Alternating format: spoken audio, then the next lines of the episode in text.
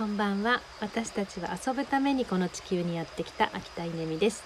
えー、っと今ですね岐阜の岩村の、えー、週末の家に来ています、えー、疎水の音が聞こえているかもしれません。屋外で録音しています、え今日はですね宴の後っていう感じなんですけれども妹の誕生日会を家族で祝って、えみんなでお風呂に入って、え今休むところですね。うんなんか両親も来てくれて、えさっきまで父親の背中をこうマッサージしてたんですけれどもあの本当にいい時間が過ごせたなと思います。うんうん、今年振り返るにはまだ全然早いですけどでももし私今年コロナがなければ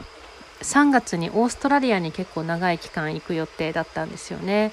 でその後上海にも、えー、結構長い期間行くつもりだったのとあと、まあ、今この時期にはですねおそらくヨーロッパにいて、えー、ドイツそしてイタリアフランスなんか結構回る予定を今年はしていました。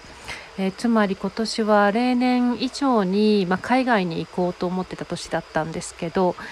うーん本当にまさかまさかの、えー、このようなことになり、えー、この岩村というところにあの拠点を持つことになって、えー、私個人としては、まあ、結果的にものすごくいい年だったなと思ってるんですよね。で、えまあ、コロナの状況本当に皆さん様々ですけれども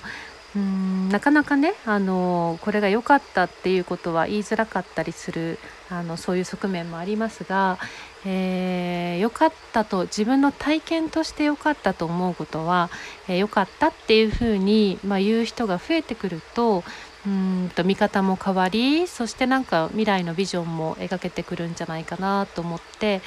えー、私はそうですね、まあ、信頼できるコミュニティの中とか、まあ、こうやってあの縁があってこのボイスメール聞いていただいている皆さんには私にとっては私個人にとってはものすごく今年のこのコロナによる、まあ、ステイホームだったりとか、えー、そうですね外に出られない状況っていうのは、まあ、とても良かったなっていうふうに思います。うん、あの家族とのまあ絆っていうとすごくあのありふれた表現ですけれども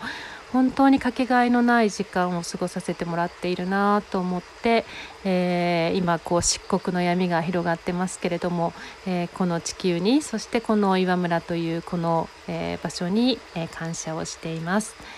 え皆さんも、まあ、週末明日日曜日ですけれども良い週末をお過ごしください。